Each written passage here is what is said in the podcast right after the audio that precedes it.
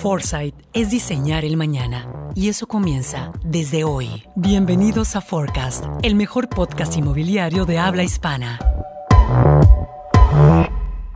Hola familia y amigos de 4S Real Estate. Bienvenidos a Forecast, un capítulo más de 4S Real Estate. Hoy, como siempre, tenemos a otro astro de real estate, otro astro del mundo inmobiliario. Y nada más y nada menos que a mi gran pero antes que socio, gran, gran, gran amigo, amigo del alma, Arturo Garcidueñas, mi amigo y socio de eh, México, específicamente de la región del sureste, en donde, para los que no sepan, sufre todos los días y está muy triste porque vive en la bella ciudad de Cancún. Cancún, Quintana Roo, un paraíso para los que no conocen. Para los que ya lo conocen, pues seguramente este, coincidirán conmigo que el señor Garcidueñas es una persona afortunada. Don Arturo Garcidueñas, bienvenido a la cabina aquí de, de, de, Forecast. Bienvenido a tu casa. Muchísimas gracias Nacho, un placer estar aquí en Oficina Central, eh, aquí este, con todos nuestros amigos de 4S para platicarles un poquito de toda la dinámica inmobiliaria en la zona del Riviera Maya. Este, como bien dices, eh, tengo la fortuna ya de tener seis años en la zona de Riviera Maya, específicamente ahí en Cancún, donde tienen sus oficinas. Este, y bueno, la verdad es que muy contento de estar aquí en Forecast de 4S. Bien, padrísimo. Eh, para los que no, no sepan, bueno, siempre hacemos una pequeña introducción del invitado especial. Eh, para los que no sepan, la pequeña historia que tenemos entre el señor Garcidueñas y un servidor es que, lejos de ser socios, somos amigos de mucho tiempo, somos de la misma ciudad de origen. Eh, no nada más eh, Arturo es, es, mi amigo, también su esposa, que le mandamos un saludo a, a, Pilar, es, es, amiga de toda la familia. Entonces, bueno, tenemos una, una larga relación, tenemos 30 años de ser amigos, más o menos, 25, 30 años, algo por el estilo. Entonces, eh, se nos cruzaron los caminos, te invitamos a 4S y bueno, ha sido una historia de éxitos de hace tiempo, ¿no? Te agradezco, sí, Nacho, afortunadamente y como bien dices, eh, ha sido un placer desde jóvenes, desde muy niños, este, que nuestras familias coincidieran. Este, tuvimos esa fortuna de que nuestros patrones ya a nivel profesional coincidieron un poquito más adelante, me dieron la oportunidad de ser parte de esta familia de 4S y que la verdad estoy complacido y ha sido un gran viaje. Al contrario, al contrario, aquí con mucho, con mucho talento. Eh, empezamos, empezamos a platicar, ¿te parece? Venga, por favor. Eh, vamos a hablar, hoy, hoy vamos a tocar la temática diferenciación, eh, porque creo que me, me, parece importante tocar esa temática, ya que estamos viendo en diferentes mercados a nivel Latinoamérica, no específicamente, bueno, sí, es, sí en tu zona, pero eh, el patrón que vemos en tu zona, en ciertas ubicaciones que ahorita, que ahorita vamos a platicar, se ve repetido eh, en las ciudades donde tú estás, pero a nivel Latinoamérica, o sea, ese, e, este patrón que vamos a platicar ahorita está, eh, se repite una y otra vez, sobre todo aquellos mercados que empiezan a tener una oferta importante, ¿no? Así es. Entonces, ¿qué es lo que está pasando? Vamos a hablar hoy, o digamos que la hipótesis que estamos planteando aquí, o la temática que vamos a hablar, es la parte de diferenciación de proyectos. Y cuando estamos hablando de diferenciación de proyectos, ¿qué tenemos que hacer para ser diferentes y sobresalir? Si quieres, tomamos como ejemplo Tulum, que creo que Tulum es, es, es una forma clara de poder explicar la, misma temática. Y Tulum siendo un parte del paraíso que tenemos en Riviera Maya, un lugar que ha crecido de una forma importante, que tiene eh, un encanto natural, playa, eh, eh, naturaleza, eh, arena, eh, color de mar, etc, cosas que lo, hacen único. Acompañado con una parte histórica, eh, acompañado con estas ruinas que le meten mucho a la parte histórica, que complementa muy bien la experiencia de ir a este destino, y ahora con una nueva oleada de desarrollo inmobiliario que no podemos decir si esté bien o está mal, simplemente así es y, fin de la historia, ¿no? Así es. Lo importante es que, hablando específicamente del mercado de second home, o sea, el mercado para, para el segmento turístico, que generalmente está enfocado en el segmento medio alto y alto, vemos una concentración importante de proyectos en Tulum. No, no, no, no vamos a hablar del segmento medio, medio bajo, que tampoco hay tanto producto. Así es. Pero vamos a hablar un poquito más del producto para, para el turista, porque Tulum es una, una ciudad con un destino turístico creciente, con todos estos elementos que ya platicamos, que hacen que la, que la llegada de turistas haya crecido en los últimos años. Pero platícanos, Arturo, ¿qué está pasando en Tulum? O sea, ¿cuál es la situación actual de Tulum? Sí, la verdad es que como bien dices, la identidad de Tulum ha sido algo que le ha generado bondades impresionantes, le ha generado esa dinámica inmobiliaria que en los últimos cuatro o cinco años ha evolucionado de manera exponencial. Toda la parte arqueológica, la parte natural, la parte selvática, la parte de mar, de alguna manera, como tú dices, hacen que ese destino sea muy sexy. La demanda está ahí, la demanda está buscando ese producto inmobiliario de Tulum, como bien dices, de ese segmento medio alto hacia arriba, que sin duda ha tenido una, se ha detonado de manera muy importante, ¿no? De alguna forma, este, hemos visto que la cantidad de oferta ha venido evolucionando de manera muy importante, como tú dices, sin, sin meternos a detalle en el tipo de producto y en los proyectos específicamente, sí vemos una cantidad de producto muy importante, más sin embargo, la demanda ahí está. La demanda ahí está. Platícanos de números, ¿cuántos proyectos hay en Tulum? Mira, este, en las últimas mediciones este, que hemos hecho de la verticalización puntualmente en Tulum, estamos hablando de más de 200 proyectos formales activos en la zona. 200 proyectos. 200 proyectos solo de departamentos, solo de vivienda vertical. Imagínate la cantidad de producto, la cantidad de inventario, la cantidad de unidades de distintas características desde los estudios, la parte de ese producto de una recámara que está enfocado precisamente a esa parte turística, a ese este, modelo este, de rentas vacacionales que de alguna manera es la máquina o la maquinaria que hace funcionar a Tulum y que también de alguna manera hay retos importantes a nivel de infraestructura en la zona de Tulum, en donde está empezando en ciertas zonas a, verse rebasado exactamente por el desarrollo inmobiliario. Cuando estás hablando de 200 proyectos, eh, ¿qué cantidad de unidades tenemos hoy en día en el mercado? ¿Cuántas unidades significan eso en inventario disponible? Yo, yo te diría que estamos hablando casi de 5 mil unidades. 5 mil unidades, o sea, estamos hablando, para que la gente más o menos tenga un parámetro, estamos hablando de prácticamente eh, un 10, un 20% más de inventario que lo que podemos tener en ciudades como cerca de 4 o 5 millones de habitantes a nivel Latinoamérica. Exactamente, hablando de una ciudad de menos de 100 mil habitantes, ¿no? 100 mil habitantes tiene Tulum hoy en día. Exactamente, exactamente. Okay. Entonces estás hablando de, de, 4 mil unidades. ¿El rango en dólares del producto que tenemos en su gran mayoría? La, la base más importante, el rango en dólares, estamos hablando este Nacho, de un ticket de 120, 140 mil dólares hasta tickets de 350, 400 mil dólares. El grueso. El grueso. Obviamente tenemos eh, producto de un segmento mucho más premium, premium plus como también lo entendemos, y poco producto en la parte baja de ese segmento, ese segmento residencial plus bajo, residencial, producto de alrededor de 60 mil hasta los 100 y pico mil de dólares, la verdad es que sí hay inventario, pero es muy poco. Hay áreas de oportunidad interesantes, pero la mayor concentración está en ese ticket de 120, 150 mil hasta los 350, 400 mil dólares. Cuando hablas de eh, 4 mil unidades de inventario, eh, muchos de ellos pues, ya están vendidos, pero suponiendo, suponiendo y haciendo un número, yo sé que me van a decir, eh, así no se hace el cálculo, yo sé que así no se hace el cálculo, amigos, pero estamos hablando de 4.000 unidades de inventario, eh, más o menos en 200 proyectos, eso te da una escala de proyectos en donde te puedes dar cuenta que la escala de los proyectos no es tan grande como, como, uno pensaría, ¿no? Al contrario, son, son, proyectos pues más o menos chicos, tienes proyectos de 5, 10, 20, 30 unidades, 50, 100, pero pues si 4.000 unidades entre 20 entre 200 proyectos, da en promedio un tamaño de, de, de 20 unidades ¿Qué porcentaje del inventario que tenemos hoy en día está vendido? ¿50, 60%? Yo te diría que alrededor del 60%, 50 y pico por ciento, y tienes, y, haces muy bien ese análisis, Nacho. Realmente la base del producto inmobiliario en Tulum a nivel vertical es un producto boutique, es un producto de pocas unidades que pueden ir desde 10 unidades hasta 20, 40 unidades, el grueso de la oferta. Sí empieza a haber ya algunos proyectos y algunos desarrollos ya con una cantidad de inventario mucho más fuerte, con una cantidad de producto mucho más fuerte, hablando de 100, 120, 150 unidades pero realmente el grueso se encuentra en ese producto boutique, que de alguna manera también el, diferenciar ese tipo de productos, precisamente un poquito entrándole esta temática que comentabas, pues ahí es donde está el reto, ¿no? Ahí es donde realmente tenemos que meternos a fondo para que el mercado entienda que es nuestro producto. Cuando, y, entrando de, fondo ya a la temática puntual eh, que, nos trae hoy, hoy en día, eh, una de las cosas que nosotros decimos, y no estés de acuerdo conmigo, es que no es lo mismo tener 4.000 unidades de inventario en, en cuatro proyectos, que son 1.000 unidades por inventario, que tienes cuatro opciones de compra, ¿me explico? Que tener 200 opciones de compra que te hacen que te distraigan al cliente o que hace que te satures como consumidor y no sepas a quién, a quién voltear a ver, ¿no? Y de hecho, como consumidor realmente pues ni alcanza a ver las 200, las 200 propiedades. Es más, no ves ni 20. o sea, es más, no ves ni 10, ves 5 o 6, ¿no?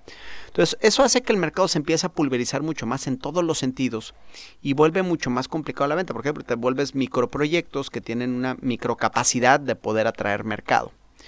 Eh, a la hora que tienes 200 oportunidades, 200 ventanas de compra como consumidor, eso se vuelve, o sea, se vuelve, se vuelve una locura, ¿no? Correcto, una aguja en un pajar. Exactamente. Y lo que generalmente pasa es que le compras al que más ruido hace, ¿no? Exactamente. Y el que más ruidoso generalmente es el que más presupuesto de marketing trae. Y el que más presupuesto de marketing trae generalmente es el más grande. ¿Por qué? Porque todos traen 2, 3%, 3% no, pero 2, 2 sí. Eh, 2, 3% de presupuesto de marketing no es lo mismo tener 2, 3% de presupuesto de marketing de 50 unidades que de 100 que de 150. Por mucho que varíe el precio. Entonces, en valor absoluto, los que más venden son los más grandes y eso en general se repite. Correcto. Pero aquí se vuelve más evidente. Entonces, ¿qué es lo que está pasando? Corrígeme si estoy mal, es los proyectos grandes son los que más venden, porque entran en un círculo virtuoso de soy el más grande, tengo más presupuesto, soy el que más vendo, es el que más me ven, etc, etc, ¿no? Totalmente, Nacho, totalmente es así. Es, está pasando mucho ese fenómeno de en donde el producto con más capacidad de penetración y con más número de unidades, pues tiene un músculo mucho más importante a nivel de presupuesto de marketing, ¿no? Y son los que más te aparecen, son los que traen ciertas estrategias de penetración mucho más profundas a nivel digital, sobre todo entendamos que el mercado de Tulum es un mercado 100%, 100 digital. 100% digital. 100% digital, Nacho, en donde nuestro mercado, en un gran porcentaje, el turismo prácticamente, estamos hablando de un 90-95% de turismo extranjero y lo demás es un mercado nacional, donde obviamente para llegar a ese mercado a través de este producto de Second Home, de inversión también, este, pues tienes que llevar canales digitales. Y realmente eso es lo que estamos identificando. Esos proyectos con más músculo de marketing son los que de alguna manera tienen un mejor posicionamiento, una mejor penetración y mejores resultados comerciales. O sea, en el mundo inmobiliario el tamaño sí importa. Es correcto. Aquí, aquí sí importa el tamaño, Nacho. Aquí sí importa el tamaño. Muy bien. A ver, eh, eso nos deja un aprendizaje puntual y eso creo que eh, a veces pensamos que los proyectos chicos eh, entonces, como son chicos, todo tiene que ser un poquito más escueto. O sea, es, lo que realmente vemos en el mercado. Proyectos chicos, como no tienen presupuesto para muchas cosas, empiezan a recortar alcances, empiezan a recortar concepto, empiezan a recortar elementos que debería ser al revés. Y yo siempre pongo la analogía de lo que pasa con los hoteles, ¿no? Los hoteles, eh, de cierta forma, ahí tienes pues digamos que extrapolemos el mercado. El hotel, este hotel Gran Turismo enorme, all inclusive, donde tienes, eh, eh, en Riviera Maya tienes eh, hoteles en donde a lo mejor tienes cuatro mil, cinco mil llaves. correcto. y eh, de repente tienes en Tulum pues, hoteles de 15, 20, 20 habitaciones. ¿Cuál es la diferencia entre uno y otro? Uno tiene una alberca gigante y otro tiene una alberca muy, muy bonita, muy, muy diseñada, con muy buenos acabados, que tiene una experiencia completamente diferente. En uno tienes de todo, en otro tienes un gran servicio, ¿no? Entonces ves estas grandes diferencias en la industria hotelera en donde está perfectamente identificado que el, el ser más chico tiene grandes ventajas porque es más segmentado y tiene cosas que el grande no puede obtener y que no quiere pelearse con el grande. O sea, el chico o, el, o este hotel boutique no te presume la alberca. ¿Por qué? Porque sabe que no puede competir con la alberca, ni te, ni te presume los grandes toboganes ni nada. Eso te lo presume el hotel Gran Turismo, el grandote, ¿no? Entonces el hotel boutique te da como otra, te da otra línea de comunicación que hace que el mensaje sea igual de potente porque es mucho más segmentado, mucho más específico, va a un nicho eh, puntual y tiene una comunicación directa. Entonces, ¿qué hace? Que para cierto mercado la única opción sea los hoteles boutique y para otro mercado sea el, gran turismo, este, que también me encanta, a los dos me encantan. Eh, entonces, ¿qué haces? Igualas, las, igualas, aunque sean tamaños diferentes, y nivelas el nivel de comunicación, nivelas la propuesta de valor, pero el hotel chico no quiere decir que esté feo. No quiere decir que tenga una mala cama. No quiere decir que tenga malos blancos. No quiere decir que comas mal. No quiere decir que la alberca esté fea. Está más chica. O a lo mejor no hay alberca. Pero hay otro tipo de cosas que compensan esa parte. Veo una correlación en la industria hotelera entre, o sea, soy más chico, te ofrezco algo más boutique, algo mejor, pero de otras dimensiones, con otros valores diferentes. Y en lo grande, pues es, es lo grande, lo espectacular. En el mundo inmobiliario, estos proyectos chicos, cuando estamos hablando con ellos, invierten muy poco en la parte de concepto, en la parte de acabados, en la parte de segmentar, si es, eh, eh, eh, escoger un nicho en específico. ¿Tú crees que ahí es realmente el secreto? O sea, ese es el camino, como así hacemos la analogía de la parte de, de hoteles boutique. ¿Eso es lo que tiene que replicar el desarrollo inmobiliario? Sin duda, Nacho. Yo creo que diste en un punto estratégicamente muy adecuado creo que sí esa analogía que comentas de la parte del hotel boutique, de la parte del hotel gran turismo, la, la parte del hotel este, all inclusive, es, es una analogía muy interesante y, muy, muy correcta y muy concreta para el tema del departamento o del tema de la vivienda vertical en Tulum. Sin duda creo que el desarrollador de ese producto boutique a nivel de vivienda vertical está dejando un área de oportunidad muy importante, están dejando fuera el concepto, están dejando fuera el Son los que más les tienen que invertir el concepto, Exacto, ahí yo lo que diría es, si tú le metes mucho más concepto, mucha más identidad, mucha más conceptualización para entender a qué tribu, a qué etapas de vida, a qué nicho de mercado vas a atacar, creo que los hoteles boutique pudieran tener resultados comerciales muy interesantes. Creo que el proyectos boutique. El proyecto boutique. Sin duda, e, ese, e, esa identificación de que al ser un proyecto chico no le puedo invertir tanto en estrategias, en presupuesto de medios, en conceptualización al producto, creo que realmente tenemos que cambiar esa visión en el desarrollador inmobiliario, específicamente para los proyectos en Tulum. Si bien es cierto, no pues, o sea, es cierto que hay restricciones y al final no puedes tener más presupuesto de marketing, pues la parte de concepto no necesariamente es más costosa, simplemente es trabajar más en poder identificar a quién le voy a vender para hacer el producto que esté alineado a ese segmento que estoy escogiendo. Correcto, o sea, entender cuáles son sus necesidades, cuáles son sus gustos, cuáles son sus preferencias y bien, o sea, delimitado a la parte de, la, de las restricciones que tenemos que son muy puntuales en la zona, sin duda puedes generar distribuciones, producto diferenciado con ciertos esquemas que sean mucho más atractivos para nichos de mercado y para que generen ese producto diferenciado, todo a través del concepto. En pocas palabras, los proyectos chicos, la única forma en la que vendan es que sean segmentados para que el concepto sea tan potente que no importa tu presupuesto de marketing, ¿no? Podríamos concluir eso. Exacto, sin duda. Yo creo que eh, de alguna manera es como pueden asomar la cabeza ante este mar de proyectos inmobiliarios, este mar de inventario que existe y de proyectos. Tienes 200 proyectos, te vuelves invisible. Pero si el concepto es tan fuerte, pues la gente voltea a verte. Por supuesto, es cuando la gente identifica y se ve, eh, o sea, genera esa reflexividad de alguna manera con el producto. Creo que eso es lo que les hace falta a algunos proyectos. eso, de hecho, hasta lo puedes, ¿cómo se llama?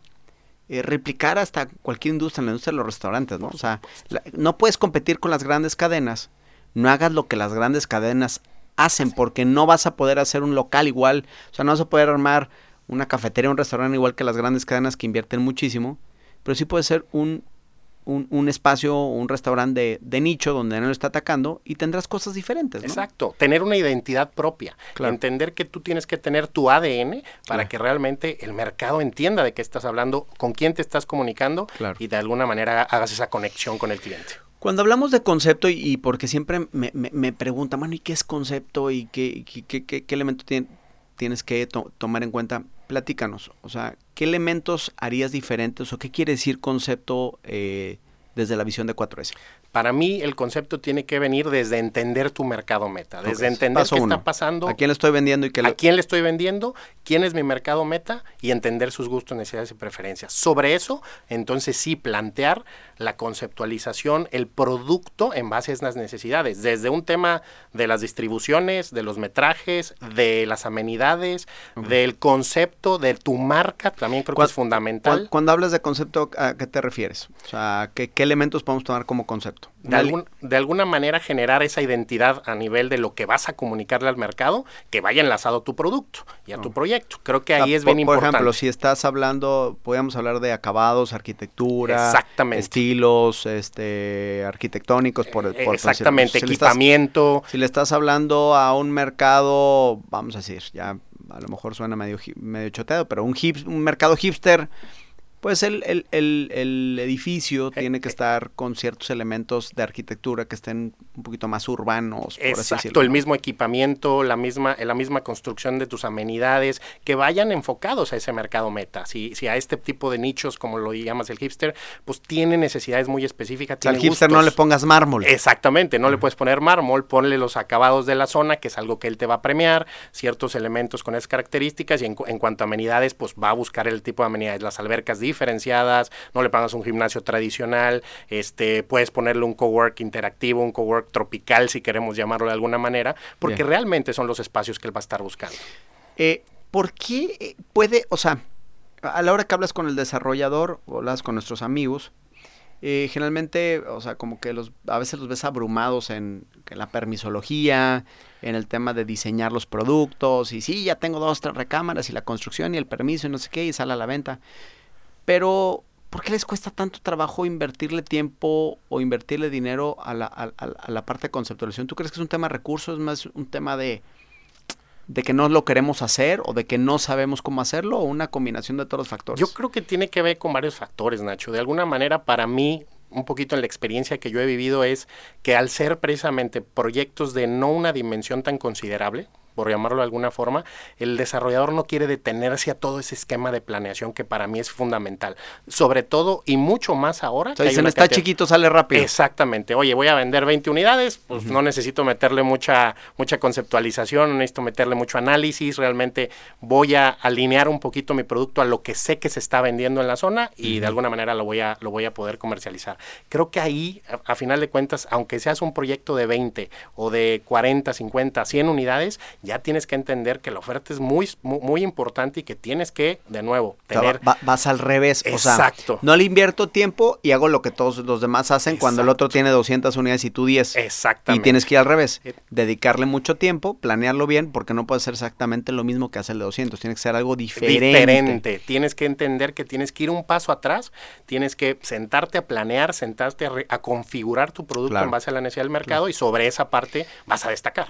¿Tú crees que, que, que, que, sea un o sea, que realmente conceptualizar bien un proyecto eh, y meterle, digamos que todo este análisis, y más que análisis es, es como eh, pensamiento, ¿no? Es más, más pensar lo que tienes que hacer que realmente un análisis tan profundo que a veces con herramientas muy sencillas de cuatro veces se puede, se puede definir qué producto puede, puedes hacer. Pero ¿tú crees que es un tema, es un tema de presupuesto? O sea, realmente un proyecto eh, pues al final lo vas a, lo vas a diseñar, ¿no? Y, con, pues generalmente contratas un, generalmente contratas un arquitecto. Entonces, ¿tú crees que realmente es un tema de presupuesto? ¿Es un tema yo creo que no es un tema de presupuesto, Nacho. Hay herramientas, como bien dices, que, que, que 4S puede ofrecer, que no necesariamente van a cambiar el esquema del modelo financiero de un proyecto. Yo creo que si, sabes hacer economías y si sabes jalar ciertos hilos, sin duda no creo, no veo que sea un tema de presupuestos. Yo creo que es un tema más de, usos y costumbres, si, si, quiero llamarlo de alguna manera, en donde cierto nivel de producto el desarrollador ya no se detiene a hacer un análisis del mercado, a hacer una definición de su producto y a generar una marca potente que le ayude a comunicar ese producto de nicho. ¿no? También creo que otro factor, no estés de acuerdo conmigo, es que viene la, la, la replicabilidad del producto. ¿no? Lo hago una vez, me funciona y lo empiezo a repetir, lo empiezo a repetir. Y si los, eh, los lapsos de tiempo entre un proyecto y otro son más o menos cortos, donde no hay tanta variación en las preferencias del mercado, pues me va bien, entonces empiezo, pero ya después al, tercer proyecto ya empiezo a batallar y ya no sé por qué y culpo a la demanda porque no estoy vendiendo igual, ¿no? Entonces creo que también esa parte creo que afecta o no. Sin duda, sin duda. Yo sí te diría que hay muchos desarrolladores que ya llevan dos o tres experiencias, dos o tres proyectos en la zona, que como tú bien dices, les funcionó sus primeros proyectos, van evolucionando en el producto, pero realmente no hay una diferenciación como tal. Van simplemente replicando su producto y, lo van replicando y el problema es que algunos otros desarrolladores ven que eso funciona y el mercado se nos está llenando del mismo producto. Sí, y cuando a lo mejor ese producto ya está en sus últimas etapas de demanda, ¿no? Exactamente. no, no estés de acuerdo conmigo, muchos proyectos que hemos comercializado a largo plazo, que son proyectos grandotes, en la misma en la misma etapa del proyecto hemos visto cambios en la demanda. Por supuesto. ha habido proyectos en donde primero se demandaba más un producto, teniendo todavía inventario de ese mismo producto, y de repente vemos que se empieza a mover otro diferente porque las condiciones del mercado empiezan a cambiar. Y no necesariamente a productos más chicos, ¿no? Porque la gente sea, pues que la gente tiene más presupuesto. No, nos ha tocado muchas veces en donde de repente el que más se vende es, no sé, un producto de dos recámaras. Y de repente, seis meses después, oye, pues ya el de dos recámaras no está moviendo igual. Ahora el que se mueve es el de tres recámaras porque el mercado va evolucionando, porque hay un mercado que estaba dormido, que ahora despierta, que le interesa las tres recámaras, le gusta la zona y ahora tiene mayor proporción ese, ¿no? Y mira, sin duda, y tocaste un punto bien interesante y nos pasó con lo que pasó en la pandemia. Realmente el mercado Ah, que estaba buscando ese producto de una recámara, ese estudio para la renta, se fue a pasar una buena temporada a Tulum, a vivir la experiencia de Tulum, a tener ese encierro y esa y esa y ese tema de la pandemia en la zona y requería más metros cuadrados cambió y evolucionó el producto. Ahora necesito dos recámaras, necesito tres recámaras. Incluso el mercado nacional, que no era tan potente en Tulum, empezó a tener una mayor relevancia en el mercado de Tulum en los últimos años por lo mismo, porque no había esa restricción tan profunda en la pandemia. Visitaba la zona, veía el atractivo que tenía a nivel inmobiliario de Tulum y empezó a interesarse en ese producto. Pero ahí lo que buscan ellos es un producto con más funcionalidad que les permita tener un ingreso más interesante cuando lo vayan a rentar y no necesariamente ese estudio. Y se estancó un poquito ese producto pequeño, ese producto de 35, 45 metros cuadrados. Necesitas la segunda recámara donde quieres poner tu, tu, oficina. Tu oficina, tu home office, exactamente. Este, vas a recibir tal vez personas también. Entonces empiezas a tener una evolución también en cuanto a espacios y el mercado mm, de alguna manera empujó a ese cambio. Creo que debería ser una visión al revés. Si hago proyectos chicos, me da la oportunidad y estoy motivado por cada, cada vez que saco un proyecto, saco algo nuevo o algo diferente, ¿no? En vez de decir, déjalo replico para, este, porque ya me funcionó el pasado, al contrario, la motivación debería decir, oye, yo tengo la oportunidad de que tengo proyectos chicos o una escala que, que, que me supone que entro y salgo más rápido con ese proyecto,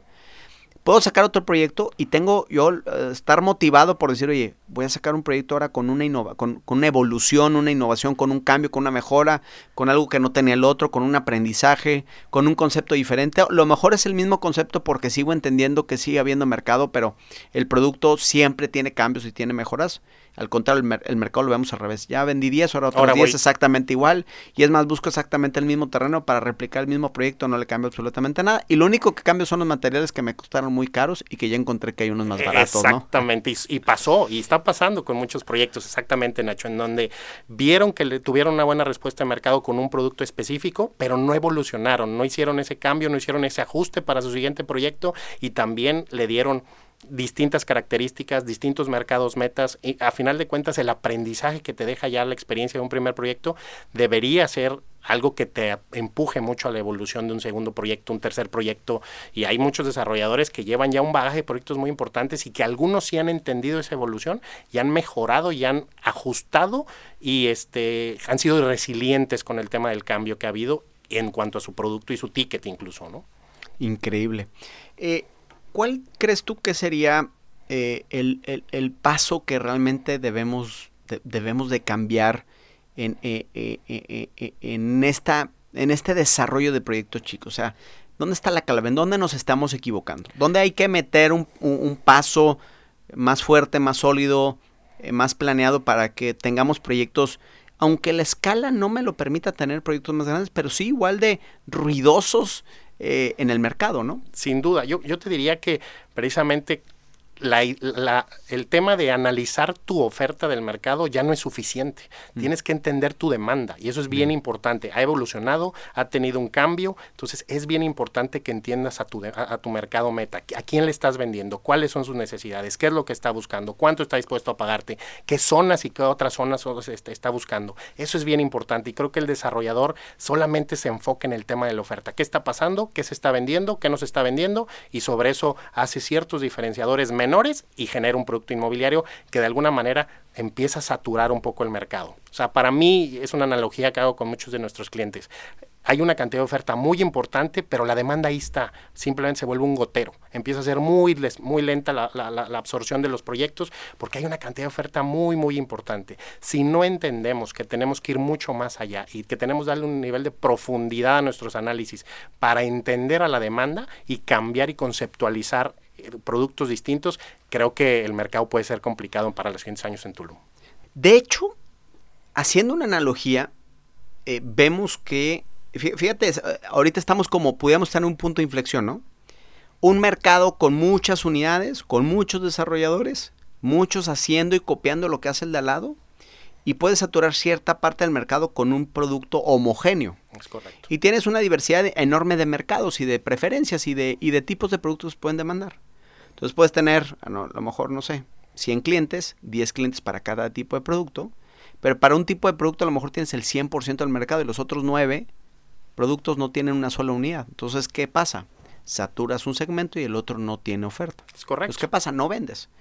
Si yo estoy convencido, si los 200 proyectos de Tulum tuvieran cada uno un concepto tan fuerte, tan diferente, tan relevante, que tendríamos un nivel de ventas mucho, mucho mayor, porque despertaríamos el interés de gente que hoy en día no está considerando en Tulum, pero como es tan, tan increíble el desarrollo inmobiliario en Tulum, con tantos productos diferenciados y con tanto crecimiento, que todo el mundo hoy estaría pensando comprar una vivienda en Tulum, por ejemplo, o en cualquier segmento donde tengas una competencia con un valor de agregado bien importante, ¿no? En donde ya en algunos en algunas ciudades lo estamos viendo. Entonces, lejos de ser algo que te afecte o algo que te retrase el proyecto y que te tenga un costo, tiene beneficios bien importantes. O sea, es la inversión en mi concepto para que no importa el tamaño sea tan potente que voy a hacer que la suma de estos proyectos diferentes, no importa la cantidad de unidades que hay en el mercado, hace que el mercado se vuelva tan atractivo para otras latitudes. ¿no? Completamente, completamente, Nacho. De, alguna manera debemos entender que sí, la oferta tiene una evolución muy importante,